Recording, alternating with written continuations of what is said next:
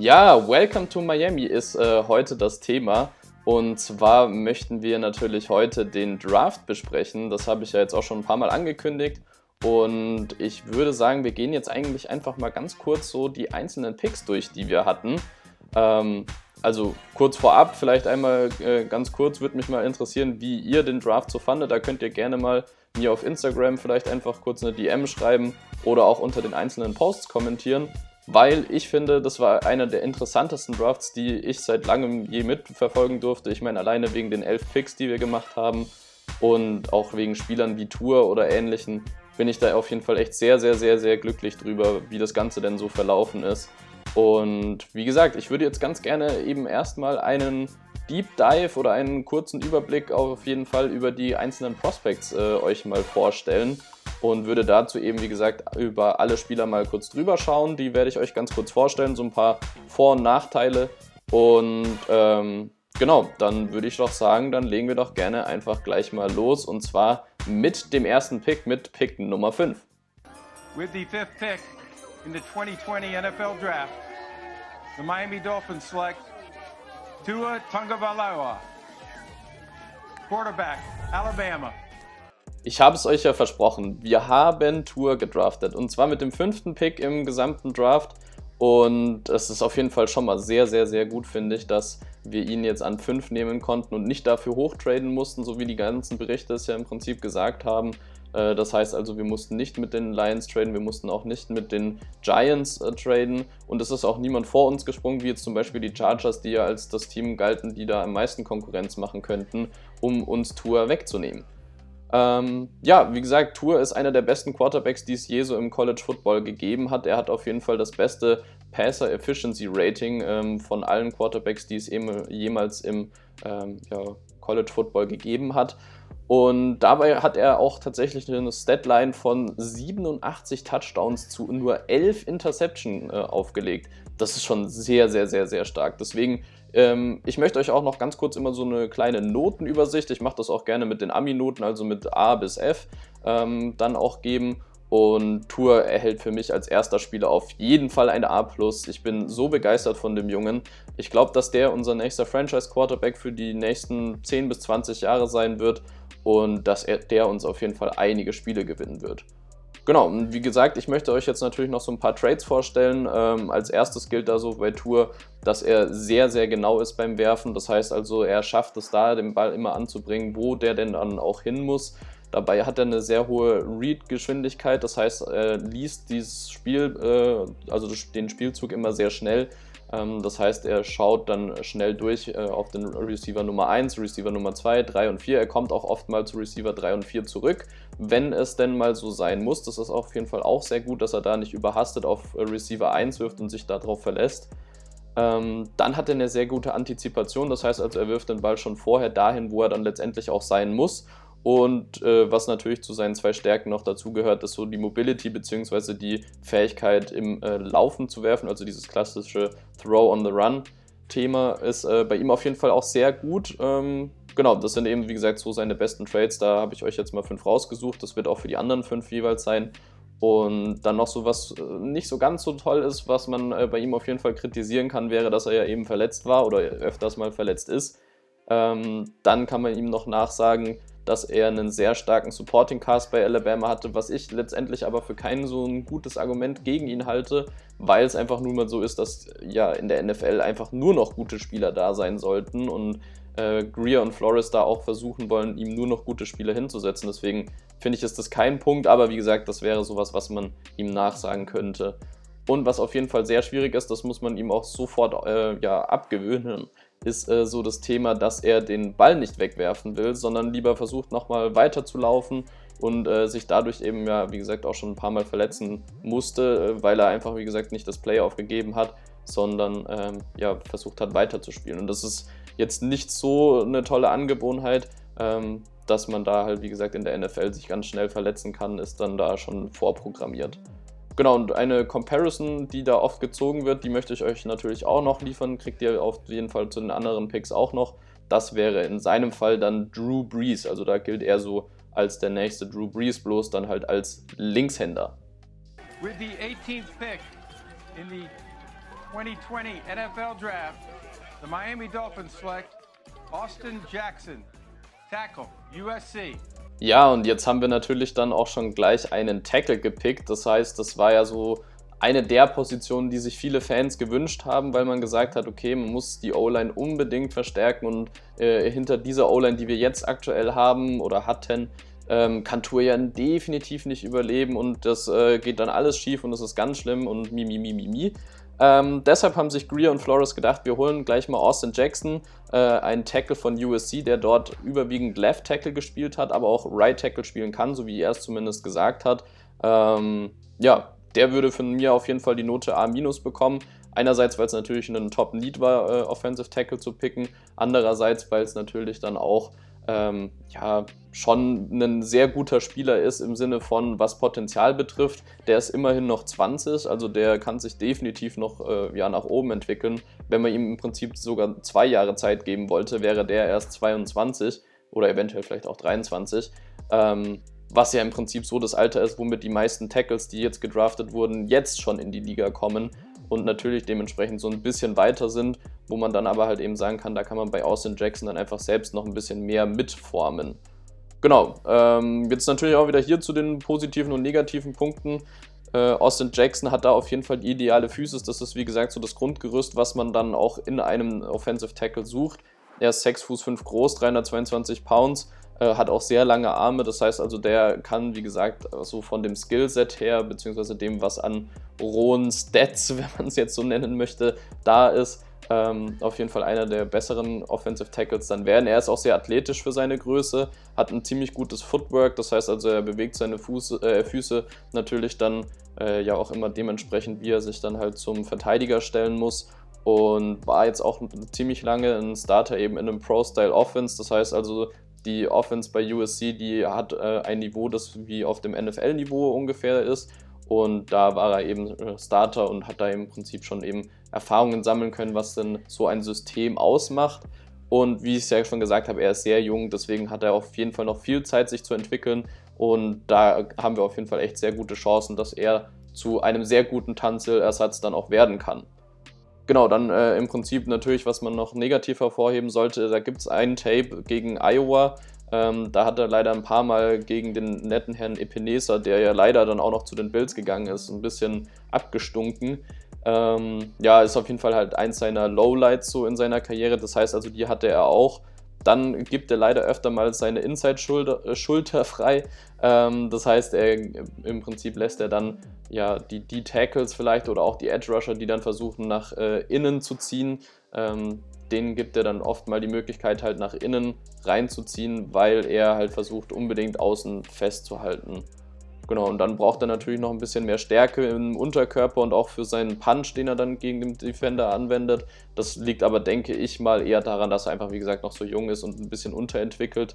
Ähm, da, wie gesagt, hat er ja eben noch Potenzial und er hat auch selbst in, in der Pressekonferenz mit den Dolphins schon gesagt, dass er in der Offseason jetzt schon sehr, sehr, sehr stark an äh, dem Thema Kraft und Stärke und so weiter gearbeitet hat. Das heißt also, da ist er schon mal auf einem ziemlich guten Weg. Genau, und seine Comparison wäre dann in dem Fall Juan James, der ist ja ein altbekanntes Gesicht bei den Dolphins. Ähm, der hat ja damals Right Tackle bei uns gespielt, wurde ja dann zu den Broncos getradet und da gilt er eben oder Juan James eben als so der Vergleich zu ihm. Und dann würde ich sagen, kommen wir jetzt gleich schon mal zum nächsten Pick. With the 30th pick in the 2020 NFL Draft, the Miami Dolphins select Noah Igbenogany, defensive back, Auburn. Okay, also was jetzt den Namen betrifft, wird es gleich ein bisschen schwierig. Wir haben nämlich Noah Igbinogini gedraftet. Hat jetzt ganz gut geklappt, aber ich würde ihn jetzt trotzdem ganz gerne ab sofort nur noch Noah nennen. Ähm, er ist ein Cornerback äh, aus Auburn und erstmal ganz kurz vorab noch zur Note, dem würde ich nämlich ein B plus geben und ich erkläre euch auch gerne gleich warum. Äh, es ist nämlich so, dass wir ja natürlich jetzt in der Offseason zwei Cornerbacks, also wir haben im Prinzip ja Xavier Howard haben wir ja schon die ganze Zeit, aber wir haben jetzt auch noch einen zweiten dazugeholt im Prinzip in Byron Jones. Und deshalb finde ich, dass Cornerback jetzt nicht direkt der große Need war, besonders weil ja dann viele sagen, ja, aber äh, Noah ist ja hier Slot Corner oder Nickel Corner. Und da denke ich auch, dass wir auch Bobby McCain haben. Wie gesagt, trotzdem würde ich dem Ganzen sehr gerne ein B Plus geben. weil man ähm, im Prinzip im Vorhinein ja mit den Packers getradet hat. Man ist dadurch, äh, dass man vorher den 26. Pick hatte, zurückgegangen auf 30 und hat zusätzlich noch einen Viertrunden-Pick eingesammelt von den Packers und konnte dann eben Noah trotzdem immer noch dort äh, ziehen. Und mir gefällt der Pick ganz gut, weil er so auch diese Mentalität von Flores wieder repräsentiert, hat auch so im Prinzip, das, deswegen kommen wir jetzt auch schon hier gleich zu den äh, positiven Punkten, ähm, wieder diese Grundathletik, die Physis und die Körpergröße, die man sich in so einem Cornerback vorstellt, besonders so was eben Slot und Nickel betrifft. Ähm, hat auch echt eine sehr gute Geschwindigkeit hingelegt beim Combine. Er ist eine 4-4-8 gelaufen, ist für einen Cornerback schon auch ganz gut. Ähm, kann tatsächlich auch daran liegen, dass er vorher mal Wide Receiver gespielt hat. Das ist vielleicht auch ein, äh, einigen hier nicht bekannt. Äh, Finde ich tatsächlich auch sehr interessant, dass er da eben äh, ja, getransfert ist, wenn man das so nennen möchte, dass er seine Position gewechselt hat ähm, und jetzt eben Cornerback spielt und das Ganze ja auch schon sehr erfolgreich macht und das Ganze tatsächlich auch erst im zweiten Jahr im College. Genau, äh, zu seinen Fähigkeiten zählt natürlich dann sonst auch noch so ein Burst, äh, wurde das Ganze benannt. Das heißt also, der hat einen ziemlich schnellen ersten Schritt und kann auch ähm, sehr schnell mal auf eine schnelle äh, ja, Geschwindigkeit eben kommen. Ähm, hat dabei auch noch eine sehr gute laterale Beweglichkeit. Das ist auch sehr gut für einen Cornerback, wenn man dann so mit den Receivern, die dann nach innen cutten oder vielleicht nach außen cutten, dann mitlaufen muss. Ähm, genau, und sonst natürlich wieder der Klassiker, er ist sehr tough. Äh, besonders in der Press-Man-Coverage, da ähm, ja, zeichnet er sich besonders eben aus. Deswegen ist er ja auch ein guter Slot- oder Nickel-Cornerback und ist ein exzellenter Tackler. Das ist auf jeden Fall natürlich auch was, was äh, Flores sehr freuen wird, weil er darauf ja immer sehr viel Wert legt. Genau, was nicht so gut war, war jetzt so das Thema, dass er in seiner College-Season oder beziehungsweise in den zwei, die er bisher gespielt hat, nur eine Interception fangen konnte. Ähm, zusätzlich kann man noch sagen, dass er ja allgemein sehr raw ist. Das heißt, nachdem er es, wie gesagt, noch nicht so lange als Cornerback spielt, ähm, ist einfach seine Technik noch nicht so exzellent und muss da einfach noch ein bisschen sauberer werden. Da kann man aber auf jeden Fall dran arbeiten. Und er verlässt sich allgemein zu oft so ein bisschen auf sein Tempo. Das heißt, er hofft immer darauf, dass er einfach hinterherlaufen kann und äh, dann den ja, Receiver noch einfängt sozusagen, anstatt dass er eben, wie gesagt, mehr auf Technik setzt und da das Ganze auch einfach sauber runterspielt. Noch ein Stat, den ich euch äh, ganz kurz mitgeben wollte, finde ich auch sehr interessant. Der hat 879 Coverage Downs gespielt und hat davon, äh, also in diesen 879 Coverage Downs, auch nur drei Touchdowns zugelassen. Also der ist auf jeden Fall Lockdown, wenn man das so nennen möchte. Genau, und äh, die Comparison, die ich zu ihm gefunden habe, wäre so Desmond Trufant. Ähm, wie gesagt, da wird eben so der Vergleich zu ihm gezogen als Cornerback. With the 39th pick in the 2020 NFL Draft, the Miami Dolphins select Robert Hunt, Tackle, Louisiana Lafayette. Ja, jetzt sind wir ja auch schon in der zweiten Runde angekommen und haben jetzt hier nochmal einen Tackle, äh, zumindest laut Godell, genommen. Das Interessante ähm, an Hunt, den wir ja jetzt hier gedraftet haben, ist, äh, dass er tatsächlich nicht nur Tackle spielen kann, sondern im Prinzip sowohl Tackle als auch Guard spielen kann. Und ähm, ja, dem Ganzen würde ich sogar eine Note B plus auch wiedergeben.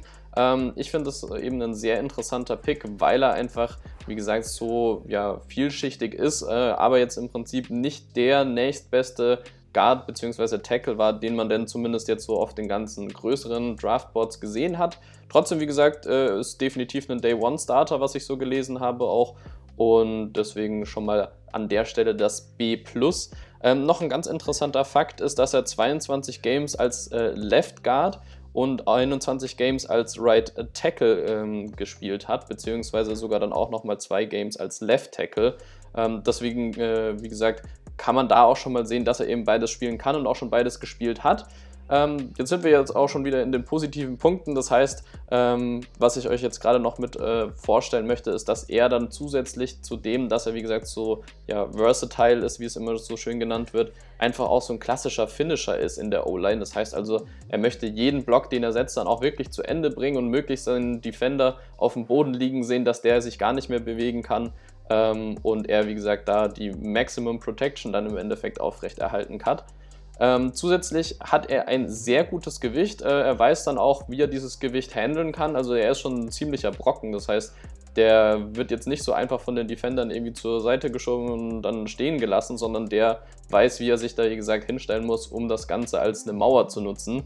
Ähm, dann hat er noch dieses, das habe ich gelesen, diese klassische Dog-Mentality. Das heißt, er ist so ein richtiger Kämpfer, so einer, der, wie gesagt, da ein bisschen auch äh, drauf scheißt, wie es dem Defender danach geht. Ähm, und ähm, wie gesagt, da schon auch so wieder dieses klassische Flores-System da auch repräsentiert. Ähm, was noch ganz interessant ist, dass er trotz dessen, dass er eben, wie gesagt, so ein schon etwas erhöhtes Gewicht hat, äh, immer noch seine Balance findet und dann auch noch sehr gute, effiziente Hände hat. Das heißt also, er weiß, wo er seine Hände hin platzieren muss und äh, damit im Prinzip den Defender abhalten kann. Und zusätzlich zu dem ist er einfach noch sehr ja, beweglich und hat auch eine gute laterale Agilität, was ja für einen O-Liner auch schon sehr wichtig ist. Was jetzt nicht so gut ist, ist auch wieder hier das Thema leider Verletzung. Äh, er hatte in der Leiste da eben Probleme und musste deswegen sogar auch mal behandelt werden. Ähm, gegen Ende des Spiels wird er oft etwas müder. Das könnte unter anderem auch so ein bisschen an dem Gewicht liegen. Ähm, da wurde ihm auf jeden Fall nachgesagt, dass er die Hacken immer zusammenbringt, also seine Fersen. Äh, dadurch verliert er dann letztendlich gegen Ende des Spiels dann doch immer ein bisschen an Balance und wird dann leider auch ab und an mal geschlagen. Ähm, und er findet auch leider den idealen Strike Point, das heißt also da, wo er seine Hände äh, ja, hinsetzen muss, um den Verteidiger wirklich erstmal zurückzubumpen. Äh, den findet er nicht immer direkt, äh, da braucht er manchmal so ein bisschen, aber wenn er ihn hat, dann setzt er ihn auf jeden Fall sehr stark und auch sehr gut. Genau, und hier ist seine ja, Comparison, die ich gefunden habe, eben Pat Elfline. Ähm, wie gesagt, das wäre so der Vergleich, den ich gefunden habe. Ich finde es auf jeden Fall einen sehr guten Pick, deswegen auch das B. Äh, für ein A- hätte mir einfach noch so ein bisschen mehr saubere Technik auch gefehlt. Ähm, aber wie gesagt, ist auf jeden Fall ein Day-One-Starter und auch sehr sinnvoll, um Tour dann äh, da zu protecten. With the 56th pick in the 2020 NFL Draft, the Miami Dolphins select Raekwon Davis, defensive tackle, Alabama. Ja, mit dem zweiten Pick in der zweiten Runde nehmen wir dann letztendlich auch Raekwon Davis, ein Defensive Tackle von Alabama. Äh, jetzt auch schon der zweite Alabama-Spieler bei uns im Draft. Äh, Davis würde ich tatsächlich auch wieder die Note B plus gerne geben. Ähm, einfach deshalb, weil Defensive Tackle ja jetzt nicht unser größter Need war. Wir haben ja Wilkins, wir haben Gottschall, wir haben zum Beispiel auch einen Sieler, der ja ganz gut performt hat in der letzten Saison. Und deswegen finde ich es, wie gesagt, etwas hoch, da in der zweiten Runde schon auf die Tackle zu gehen. Aber, und jetzt kommt's, er war der beste Defensive Tackle einfach auf dem Board von so ungefähr allen Draftboards, die es denn da so gab. Und ihr hättet mal Flores sehen müssen, ich weiß nicht, ob ihr es gesehen habt, aber der hat sich so gefreut, hat mit seinen Kindern dann eingecheckt und war richtig gut gelaunt, als er ihn gedraftet hat. Deswegen, ich bin auf jeden Fall sehr zufrieden mit äh, dem ja, Draft Genau, und äh, jetzt kommen wir auch schon zu den äh, positiven Punkten. Er hat auch hier wieder die ideale Size. Also ihr seht schon, das ist so ein bisschen der rote Faden, der sich durch den ganzen Draft zieht, dass man überwiegend nach ja, Körperstärke, Size, Länge und so weiter und so fort eben geht, anstatt dass man halt sagt, ja, pures Talent oder man schaut nur auf die rohen Stats. Ähm, genau, er war drei Jahre Starter in Alabama, da ist im Prinzip ja auch wieder so gesehen ein äh, Pro-Style-Defense dann in dem Fall. Äh, er hat auch hier mehrere Formationen und auch mehrere Rollen in der Defense mitgespielt. Äh, zum Teil eben Nose Tackle, dann D-Tackle, der so ein bisschen weiter rausrutscht. Dann war er wohl auch mal Edge. Ähm, wobei das jetzt nicht so seine eigentliche Position ist, also er ist schon mehr D-Tackle bzw. Nose-Tackle, ähm, weil er eben jetzt eben auch zum nächsten Punkt ein sehr guter Run-Stuffer ist. Er kann da auch die Running Backs sehr gut an der Line of Scrimmage schon tracken und tackeln, also das wird ihm nachgesagt, dass er das ganz äh, gut kann, da auch so eine Rieche hat, wo der Running Back sich jetzt gleich hinbewegen möchte und das so ein bisschen antizipativ dann auch ja, erkennt und dann auch da eben den Tackle schon setzen kann. Äh, dadurch, dass er einfach auch ein gutes Gewicht hat, äh, wieder, bleibt er da auch in dem Fall wieder standfest, wird nicht von seinem O-Liner überrannt und erst recht nicht von Running Backs. Und er hat auch eine sehr gute Kombination aus äh, so ein paar Finesse- und Power-Moves. Das heißt also, die O-Line weiß nicht so genau immer, ja, muss ich jetzt mich auf einen Bullrush einstellen oder auf irgendwelche anderen Moves. Ähm, wie gesagt, da kann er auf jeden Fall so ein bisschen mit der Unberechenbarkeit spielen. Genau, was nicht so gut war, war jetzt das Thema, dass seine äh, Füße ja oft stehen bleiben, wurde ihm nachgesagt. Das heißt also, er hört einfach irgendwann auf, sich nach vorne zu bewegen und lehnt sich dann mehr in den O-Liner rein und bleibt dann auch irgendwie so stehen. Also er finisht nicht jedes Play. Ähm, seine Production hat dann äh, leider auch ein bisschen nachgelassen. Er hatte in 2019 nur zwei Sacks äh, in 2018 waren es immerhin 8,5, also vielleicht kann er da wieder an alte Stärke irgendwann wieder anknüpfen. Und allgemein im Pass Rush war er einfach nicht so gut. Er hat da auch nur den Swim Move, den er da überwiegend einsetzt. Ähm, wie gesagt, das wären noch so Punkte, an denen man arbeiten könnte, wenn man es denn will. Äh, ansonsten, wie gesagt, würde ich den als Nose Tackle verwenden, um einfach, wie gesagt, der perfekte Run-Stuffer zu sein, der er im Endeffekt auch ist. Und die Comparison, die man zu ihm eben gefunden hat, wäre Eric Armstead. Ist auf jeden Fall schon mal ein ziemlich interessanter Vergleich, den ich da eben gefunden habe. Und würde mich auf jeden Fall auch mal interessieren, wie das Ganze denn aussieht. Ich kann mir das schon gut vorstellen bei einer 3-4-Defense, dass er dann in der Mitte und außen dann Wilkins und äh, Godshaw dann spielen werden. Ähm, zumindest eben in den Dreier-Front. Und ja, ist auf jeden Fall ein guter Pick und mich freut es auf jeden Fall für Flores, dass er den bekommen hat, den er scheinbar da dringend wollte. With the 70th pick in the 2020 NFL Draft, the Miami Dolphins select Brandon Jones, defensive back, Texas. Jetzt waren wir ja gerade schon beim Thema Spieler, die man gerne möchte. Da hatten wir ja gerade einen besprochen, den Flores gerne mochte. Jetzt äh, möchte ich gerade nochmal hier, jetzt äh, habt ihr es ja schon gehört, Brandon Jones, der Safety, auf einen Spieler eingehen, den ich ganz gerne mochte, äh, beziehungsweise zumindest eine Position, die für mich sehr wichtig war, die nachzubesetzen. Und das ist eben die Safety-Position gewesen. Ähm, Brandon Jones würde für mich ein B- erhalten. Äh, aus ein paar verschiedenen Gründen möchte ich jetzt gleich dann äh, noch ein bisschen näher drauf eingehen. Ich finde einerseits, er ist ein bisschen hoch gedraftet worden. Viele hatten ihn nicht in der dritten Runde, zumindest nicht so hoch in der dritten Runde. Ähm, da hätten einfach auch andere Safeties besser gepasst, finde ich, und man hätte eventuell einfach da auch mal wieder ein bisschen Mumm haben müssen, hoch zu traden und da dann vielleicht äh, ja, Ashton Davis oder ähnliche dann eben zu draften. Ähm, was man ihm aber auf jeden Fall zugute halten kann, dass er wieder sehr intelligent ist. Das ist so der klassische Flores Guy eben mal wieder. Und er hat eben auch schon vier Jahre in verschiedenen Bereichen dann da arbeiten dürfen als äh, ja, Defensive Back. Er hat sowohl Safety gespielt als auch Slot Cornerback, hat auch Special Teams zum Beispiel auch gespielt und auch mal Linebacker. Ähm, also der ist schon, wie gesagt, da schon sehr ja, versatile auch wieder. Er hat überwiegend eben Free Safety gespielt, habe ich jetzt rausgefunden, obwohl ihm nachgesagt wird, dass er so ein klassischer Box Safety ist. Ähm, habe jetzt dann auch nicht so ganz nachvollziehen können, warum er dann als Free Safety gelistet wird. Äh, er ist auf jeden Fall sehr explosiv, athletisch, das passt dann wiederum zum Free Safety, äh, kann ziemlich gut tackeln, also im Sinne von, dass er damit viel Kraft auch in den Mann reinspringt und hat da gute Man-Coverage-Skills, weshalb ihn viele auch schon bei den Dolphins wieder mal als Nickel-Cornerback sehen und nicht als Safety. Das glaube ich aber nicht, dass sie ihn dafür gedraftet haben. Ich glaube, der soll schon eher Safety dann auch spielen. Wie gesagt, da kann auch Man-Coverage nicht schaden. Ähm, und sonst hat er auch eben wieder die klassische ideale Größe, Speed, das ideale Gewicht auch für einen Safety, die man sich so vorstellt und wünscht. Ähm, ansonsten, was nicht so gut war, auch er hatte hier wieder ein bisschen Verletzungsprobleme, hatte eine Schulterverletzung, weshalb er jetzt auch am Combine nicht teilnehmen konnte. Er ist, äh, es wird ihm tatsächlich nachgesagt, ich finde es ganz witzig, aber er ist zu flexibel und ich kann es euch auch erklären, warum. Weil er einfach so viele verschiedene Sachen ausprobiert hat, hat er sich nicht, eben nicht auf eine Sache fokussiert, sondern eben so viele Sachen gleichzeitig gemacht, dass man ihm jetzt nicht sagen kann, okay, du bist jetzt Strong Safety und du spielst das und das spielst du auch sehr gut, deswegen nehmen wir dich, sondern wir nehmen dich im Prinzip, weil du das Schweizer Taschenmesser bist und alles kannst und wir dann im Prinzip schauen wollen, was er am Ende letztendlich dann auch werden kann. Genau, und was äh, auch nicht so gut war bei ihm, sind so diese Wrap-Up-Skills beim Tackeln. Das heißt, äh, er fällt manchmal da so vom Runner ab. Also wenn er jetzt der Running Back oder der Wide Receiver dann den Ball in der Hand haben und äh, rumlaufen, dann fällt er manchmal von ihnen ab, weil er halt sich nicht so ganz mit seinen Armen drum rumschlingen kann und sie zu Boden bringen kann. Ja, seine ähm, Comparison wäre in dem Fall Devin McCourty, die habe ich jetzt eben so gefunden. Und wie gesagt, nochmal um darauf einzugehen, warum B-. Ich hätte eben gerne Ashton Davis lieber gesehen. Äh, Safety ist auf jeden Fall ein großes Need, aber ist jetzt nicht der Safety, den ich mir da gewünscht hätte. Deswegen eben nur ein B-, obwohl es ja auch immerhin noch eine sehr gute Note ist. Ja, und jetzt sind wir auch schon am dritten Tag im Draft angekommen, im Prinzip jetzt hier in der vierten Runde. Und da gab es dann den ersten Trade-Up.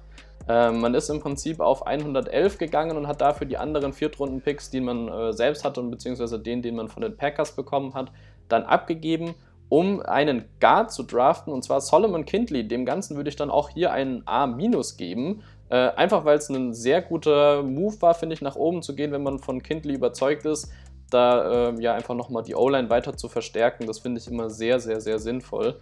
Ähm, ja, Kindley hat da auch auf jeden Fall sehr gute Punkte, die er mitbringt. Er hat Erfahrung mitgebracht. Er hat 32 Starts in einer der schwierigsten Division dann eben auch als Guard äh, absolvieren können. Hat auch wieder die klassische Physis, die man eben so in einem Guard sucht, hat da gute Maße einfach auch für einen Interior O-Liner, den man dann da auch letztendlich äh, ja, verschieden rumbewegen könnte. Hat so die gewisse Dominanz, die er dann auch mitbringt. Der hat so diese klassische Bone Crusher-Mentalität, also ähnlich wie Robert Hunt. Also, wie gesagt, ihr seht ja im Gesamten schon, das ist so der rote Faden, der sich durch alle Picks fast durchzieht. Dann, äh, er hat ein gutes Footwork, also ich weiß nicht, wenn ihr schon Bilder von ihm gesehen habt, der ist schon ein ziemlicher Brocken, aber er hat dafür trotzdem ein sehr gutes Footwork, ähm, was seine Größe betrifft. Dann natürlich, wie gesagt, weil er eben so ein Brocken ist, ist auch er wieder sehr standfest. Der verteilt dann auch kräftige Hits, kann aber auch genauso gut einstecken. Ähm, das absorbiert er ganz gut. Ähm, ja, wie gesagt, der ist auch so ein klassischer Blocker im Running Game, habe ich jetzt eben gelesen. Im Passing Game, da ist er so, naja, ähm, liegt wahrscheinlich so ein bisschen daran, weil er auch eben äh, seine Balance ab und an mal verliert, weil er so nach unten schaut und dann gar nicht so sieht, was eigentlich um ihn rum äh, passiert, weil er eben beim Kontakt, wie gesagt, nach unten schaut. Ähm, ansonsten seine Athletik ist jetzt nicht so die beste, die man dann sich von einem Guard wünschen könnte.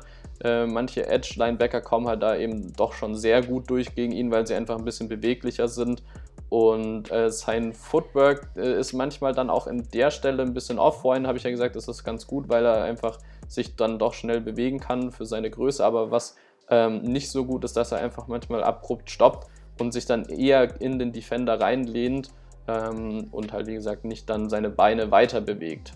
Genau. Da wäre dann noch so seine Comparison, die ich gefunden habe. Roger Saffold, den kenne ich jetzt tatsächlich persönlich auch nicht, aber das war eben so der Vergleich, der gezogen wurde. Und ich denke, das ist auf jeden Fall ein grundsolider Pick. Man hätte vielleicht einen besseren äh, O-Liner nehmen können, wenn es einen gegeben hätte, aber ich denke mal, da war er auf äh, Platz 1 auf dem Board, weshalb man dann auch hochgetradet hat. Und finde ich auf jeden Fall sehr sinnvoll, da für ihn zu gehen. Dann gab es in der fünften Runde auch nochmal ein Defensive End bzw. Defensive Tackle Hybrid äh, und zwar Jason Strobridge. Äh, der hat dann hier die Note A bekommen äh, von mir und das Ganze tatsächlich auch deshalb, weil er eben so vielschichtig ist, eine 3-4 und eine 4-3 spielen kann. Ähm, wurde auch sonst überall mal in der Front 7 eingesetzt. Das heißt also, er hat ganz viel Erfahrung auch schon sammeln können. Ähm, kann da, wie gesagt, sowohl Defensive End als auch Defensive Tackle dann auch spielen. Ähm, hat dann auch so eine gewisse Länge, kann dabei deswegen auch die Tackles, die dann äh, auch mit ihren langen Armen ihn so ein bisschen eben weghalten wollen, die dann wiederum selbst von sich weghalten, um dann da zum Quarterback rushen zu können. Ähm, er kann auch sehr gut wegen seiner Länge dann Running Backs auch tackeln, ähm, obwohl er ja im Block vielleicht mal drinnen hängt. Deswegen, wie gesagt, er kann sich da ganz gut lösen und den Running Back finden. Hat auch sehr gute Power Moves. Äh, er ist auch wieder so ein klassischer, tougher Spieler, den Flores eben sucht. Und äh, ja, wie gesagt, sehr interessant, weil er eben so vielschichtig ist. Wo er jetzt nicht so gut ist, ist im Pass Rush allgemein. Das äh, lässt seine Produktion so ein bisschen zu wünschen übrig, weshalb man ihn vielleicht zum Teil auch eben als die Tackle dann sieht und nicht als Edge Rusher, der ja dann auch ein bisschen die Produktion auch äh, ja, hinlegen muss. Ähm, er wird dann zum Teil auch oft zurückgedrückt von seinem Tackle, weil er einfach seinen Fuß oder sein, seine Basis halt einfach nicht so halten kann. Ähm, ja, da hat er noch so ein bisschen Probleme, braucht dann noch so ein bisschen ja, Coaching und seine Outside Pass Rush Moves, das heißt also, wenn er versucht, außen an einem Verteidiger, äh, an einem O-Liner vorbeizukommen, die äh, sind jetzt auch noch nicht so mega gut. Ich meine, es ist wie gesagt immerhin noch ein Fünftrunden-Pick und deswegen bin ich aber trotzdem hier mit einem A sehr zufrieden mit ihm, weil er einfach, ja, wie gesagt, so ein klassischer Flores-Typ ist und den da in der fünften Runde mitzunehmen, der war auch von vielen sehr hoch gegradet. Da habe ich mich auf jeden Fall auch sehr gefreut drüber. Gefreut habe ich mich tatsächlich auch sehr über den nächsten Spieler und zwar über Curtis Weaver. Das ist für mich tatsächlich äh, neben Tour das nächste A. Ich finde, er ist hier tatsächlich der größte Stil im Draft, weil er als ein Erst- bis Drittrundentalent gegolten hat. Das wurde er tatsächlich auch in der Pressekonferenz gefragt und das hat er selber auch so bestätigt. Und wir haben ihn jetzt hier in der fünften Runde geholt und zwar indem wir dann auch nach oben getradet haben wieder. Curtis Weaver finde ich, wie gesagt, einen sehr interessanten Spieler, weil er einfach auch eine große Produktivität hatte. Er hatte die meisten Sacks in der äh, ganzen College-Season, sogar tatsächlich noch vor Chase Young und hatte dann auch, glaube ich, nur zwei Hurries weniger als Chase Young. Also der ist, was das betrifft, echt sehr, sehr gut. Da ist auf äh, äh, NFL-Niveau. Und er ist auch sehr smart. Er fällt tatsächlich auch nicht auf so Pre-Snap-Tricks äh, rein von der O-Line, wenn die sich dann doch nochmal im Geschiften irgendwelche anderen Callouts machen. Da äh, lässt er sich nicht so von beunruhigen und bleibt dann da auch immer sehr cool und gelassen und kann deshalb eben, wie gesagt, einfach die O-Line Pre-Snap lesen, wie die sich dann aufstellen, wie sie sich bewegen, schauen und so weiter. Da weiß er dann auch schon von, im Vorhinein, wie er sich dann zu bewegen hat. Ähm, er ist ein Big Hitter, also das sieht man auch in seinem Tape, wenn er mal am Quarterback dran ist, dann möchte er den auch möglichst mit voller Wucht dann auch umscheppern und äh, liest auch den Quarterback in der Coverage, das kann er tatsächlich auch und ist äh, geduldig, wenn dann der Pass kommt und wartet dann im Prinzip, dass er den, ich glaube, er hat jetzt keine Interception gefangen, aber halt deflecten kann. Ähm, also wie gesagt, da ist er auf jeden Fall auch wieder sehr vielschichtig und ich bin da echt sehr zufrieden, dass wir ihn geholt haben. Ähm, was bei ihm jetzt nicht so gut ist, ist, dass er jetzt nicht so die ideale Size und Länge hat. Äh, da klar kann man jetzt halt nicht so viel machen, aber das macht er eben mit seinen anderen Trades dann äh, letztendlich auch wieder aus. Ähm, er ist nicht gut gegen den Run. Er ist eher der klassische Pass-Rusher. Das ist, wie gesagt, dann auch ganz interessant, wenn man sich das mit dem vorherigen Pick zusammen anschaut, ähm, dass der eine ja eher auf Run, der andere jetzt dann eher auf äh, ja, Pass-Rush äh, oder auf Pass dann eben ausgelegt ist. Finde ich, wie gesagt, eine sehr coole Kombination. Und er ist äh, zum Teil auch gegen manche Offensive Tackles, die jetzt nicht sonderlich gut waren, die auch erst sehr spät gedraftet wurden, zum Beispiel. Ähm, da hat er manchmal ein bisschen Schwächen gehabt, ist da nicht so gut durchgekommen. Das äh, sagt man ihm noch so nach, dass er da eben auch nicht so gut ist. Genau seine Comparison hier habe ich jetzt gefunden. Carl Lawson sagt mir, wie gesagt, jetzt leider auch wieder nichts. Das wird jetzt, äh, denke ich mal, ein bisschen häufiger passieren. Vielleicht kennt ihr ja den einen oder anderen. Ähm, aber ich bin auf jeden Fall sehr, sehr, sehr zufrieden mit Curtis Weaver. Er soll auch ein ziemlich lustiger Typ sein. Und ich habe auch schon den ersten Tweet gelesen, mit, äh, dass man äh, oder dass sich jemand ein äh, Mic'd Up gewünscht hat mit Christian Wilkins und Curtis Weaver. Also ich glaube, da kann es echt nur eine große Gaudi dann geben, wenn die da mal zusammen Mic'd Up sind und da in so einem Spiel das Ganze mal ein bisschen durchkommentieren. Ja, jetzt sind wir auch schon bei den letzten zwei Spielern angekommen und zwar in der sechsten Runde. Da haben wir einen Long Snapper gen äh, genommen. Also es ist tatsächlich auch der erste Long Snapper, der so hoch gedraftet wurde. Ähm, von den LSU Tigers Blake Ferguson. Ich würde dem Ganzen tatsächlich ehrlich gesagt, und ich kann euch leider auch nicht so viel zu ihm erzählen, weil man einfach über ihn nichts findet und er ist im Endeffekt ja auch nur ein Long Snapper, ähm, würde ich ihm da ein B- geben, weil man muss schon sagen, letztes Jahr hat unser Long Snapper da schon viel Müll verzapft, weshalb da auch einige Kicks von Jason Sanders ein bisschen krumm aussahen, wo man dann Jason Sanders die Schuld gegeben hat, wo ich aber sage, das war auch zum Teil der Long Snapper. Äh, Matt Hawk durfte das Ganze natürlich auch noch miterleben. Ja, und wie gesagt, deswegen haben wir jetzt Blake Ferguson. Sein Bruder spielt tatsächlich bei den Bills. Das heißt also, die treffen sich dann jetzt auch zweimal im Jahr. Äh, die Comparison, die ich ziehen würde, wäre John Denny. Einfach nur deshalb, weil John Denny ja unser vorheriger Longsnapper war, der sehr äh, viele Jahre bei uns war und das Ganze auch sehr gut gemacht hat. Deswegen hoffe ich mal, dass er der nächste John Denny wird. Da habe ich, wie gesagt, jetzt nichts dazu gefunden. Das war jetzt einfach meine Einschätzung. Und ist auf jeden Fall ein lustiger Typ. Äh, hat auch schon ein Bild gepostet von Tour und auch sowas nach dem Motto: Ja, wir sehen uns dann in Miami. Also ich glaube, der könnte auch ein guter Locker-Room-Guy dann letztendlich auch werden. Genau, und dann haben wir, wie gesagt, noch äh, einen Siebtrunden-Pick gehabt, beziehungsweise wir hatten eigentlich zwei, den anderen haben wir dann aber zu den Seahawks getradet für einen Sechs-Runden-Pick dann im nächsten Jahr und haben dann aber trotzdem noch mit dem 246. Pick äh, dann Malcolm Perry gedraftet, der so ein Quarterback slash Wide Receiver slash Running Back ist. Also man findet ihn tatsächlich unter den drei Positionen überall im Netz. Äh, der hat 2000 Yards erlaufen wohl in der letzten Saison und könnte so der nächste Taysom Hill sein, den wir uns dann da reingeholt haben. Ähm, wer tatsächlich auch sehr stark an ihm dran war, war Bill Belichick. Da hat er in einem Interview gesagt, dass der sehr interessiert war an ihm. Finde ich also auch ganz cool, dass wir dem den, äh, den Patriots weggenommen haben. Und ja, also ist wie gesagt auf jeden Fall ein sehr interessanter Spieler. Ich meine, es ist jetzt immerhin nur ein Siebtrunden-Pick, ist also so ein klassischer Camp-Buddy, wie man ihn nennt. Und ich denke mal, da könnte man äh, ja, ihn entwickeln, um ihn zu so einem ja, Schlüssel- oder, oder Einsatzspieler im Prinzip so zu machen, dass der einfach nur dann in äh, bestimmten Schlüsselmomenten reinkommt. Aber ansonsten, wie gesagt, kann man mit dem Pick, glaube ich, nicht viel falsch machen. So, und das war ja auch noch nicht alles. Äh, jetzt haben wir tatsächlich auch noch ein paar undrafted Free Agents nach dem Draft dann auch gesigned. Und dazu gehören, ich lese jetzt euch einfach mal ganz kurz vor, Defensive Tackle Ray Lima, Defensive Tackle Benito Jones, Offensive Tackle Nick Kaltemeyer, äh, Interior O-Liner Donnell Stanley, ähm, Tight End Bryce Dirk, Wide Receiver Matt Cole und Wide Receiver Kirk äh, Merritt. Also das sind auf jeden Fall die paar Jungs, die wir jetzt noch mit dazugeholt haben. Wir sind tatsächlich jetzt auch schon über den 90 Spielern, die man äh, letztendlich haben darf, bevor man in die ganzen Training Camps reingeht. Das heißt, von denen wird wahrscheinlich noch mal einer oder zwei gecuttet. Soweit ich weiß, sind wir glaube ich bei 93 oder so. Und ja, genau, das wären eben im Prinzip jetzt noch so die restlichen, um den Draft beziehungsweise den, nach dem Draft dann äh, das Ganze nochmal zu vollständigen. Jetzt habe ich euch im Prinzip ja auch noch versprochen, äh, dass ich noch ganz kurz auf Matt Breeder eingehen möchte. Ich habe dem Ganzen tatsächlich auch einen Draft Grade gegeben, weil wir ja im Endeffekt mit dem 153. Pick dann Matt Breeder geholt haben, wenn man so will. Äh, nicht aus dem College, aber von den 49ers, wie gesagt. Ähm, der war tatsächlich der zweitgerankteste ja, Running Back von PFF im Jahr 2019.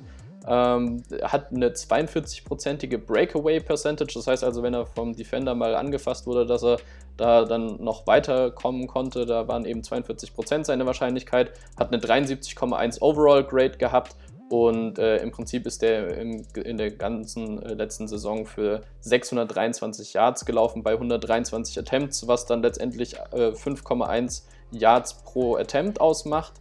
Und ja, der ist auf jeden Fall sehr schnell, der ist sehr gut im Passing Game und ich gebe dem Ganzen, wie gesagt, nochmal eine Note, äh, das A. Und zwar einfach nur deshalb, weil man, wie gesagt, da in der fünften Runde rein theoretisch einen Starter gedraftet hat, wo man schon weiß, dass der Starter ist, dass der Produktivität liefern kann. Also ich bin auf jeden Fall sehr zufrieden und ich hatte ja vorher schon die ganze Zeit darauf gehofft, dass wir einen Running Back nehmen. Ich hatte auch in vielen von meinen Mocks, hatte ich ja auch Running Backs integriert. Leider ist es keiner aus dem Draft geworden, die fand ich eben alle ganz interessant, so von den Top 5. Aber mit Matt Breeder bin ich auch sehr zufrieden und das wird auf jeden Fall echt ein gefährliches Duo, so mit äh, Breeder und Howard an dem Backfield hinter der O-Line, die wir da jetzt geformt haben. Also ich bin echt sehr gespannt, wie sich das dann ausgehen wird. Ja, und jetzt sind wir auch schon am Ende dieses Podcasts angekommen. Es war jetzt mal ein bisschen längerer Podcast, als ich das mir eigentlich vorstelle. Ähm, aber nichtsdestotrotz hat mir das Ganze sehr, sehr, sehr viel Spaß gemacht diesen Draft da jetzt auch nochmal ein bisschen genauer zu durchleuchten. Ich hoffe, ihr habt jetzt auch ein bisschen Einblicke in die neuen Spieler bekommen, die wir da alle ja gedraftet haben. Wenn ihr da noch Fragen habt, schreibt mir gerne einfach auf Instagram kurz, dann äh, können wir da gerne ein bisschen drüber schnacken, wie es denn mit den Spielern aussieht oder ob ich euch da vielleicht noch ein bisschen mehr dazu erzählen kann. Äh, overall möchte ich den Draft auch nochmal mit einer Note belegen und ich würde jetzt dem Ganzen ein A bis A- geben. Äh, einfach weil so ein paar Spieler und ein paar Entscheidungen dabei waren, die ich jetzt nicht so ganz nachvollziehen kann, aber insgesamt echt sehr, sehr, sehr zufrieden bin mit dem Ganzen. An der einen oder anderen Stelle hätte ich, wie gesagt, ganz gerne vielleicht ein bisschen hochgedraftet, um dann zum Beispiel J.K. Dobbins zu nehmen und so weiter. Aber das, äh, denke ich mal, hat Greer sich schon gut überlegt und hat da auch schon sein Draftboard so offen gehabt, dass er dann wusste, was er letztendlich auch tut. Genau, und jetzt bin ich auf jeden Fall echt mal sehr gespannt, wie es dann weitergeht. Jetzt gehen ja bald dann äh, diese Virtual Training Camp Geschichten, wie auch immer das dann aussehen soll, los. Und ich bin sehr gespannt, erstens mal natürlich, ob die Saison überhaupt stattfinden kann und wenn sie stattfindet, wie wir dann abschneiden werden, weil ich glaube, wir haben uns jetzt da langsam aber sicher ein sehr, sehr interessantes Team gebaut, ähm, was auch schon ziemlich gut für die Zukunft ausgerichtet ist. Wir sind äh, sehr jung im gesamten Durchschnitt und äh, ich glaube auch mit dem nächstjährigen Draft wird das Ganze nochmal noch extrem verbessert. Ähm, ja, also ich sehe tatsächlich auch aktuell kaum noch Lücken im Team. Wir haben echt so viele gute Spieler, wir haben auch gute Tiefe im Team. Und wie gesagt, ich bin sehr gespannt. Äh, ich würde sagen, dann hören wir uns gerne einfach in der nächsten Woche wieder. Und bis dahin äh, wünsche ich euch eine gute Zeit und bleibt gesund.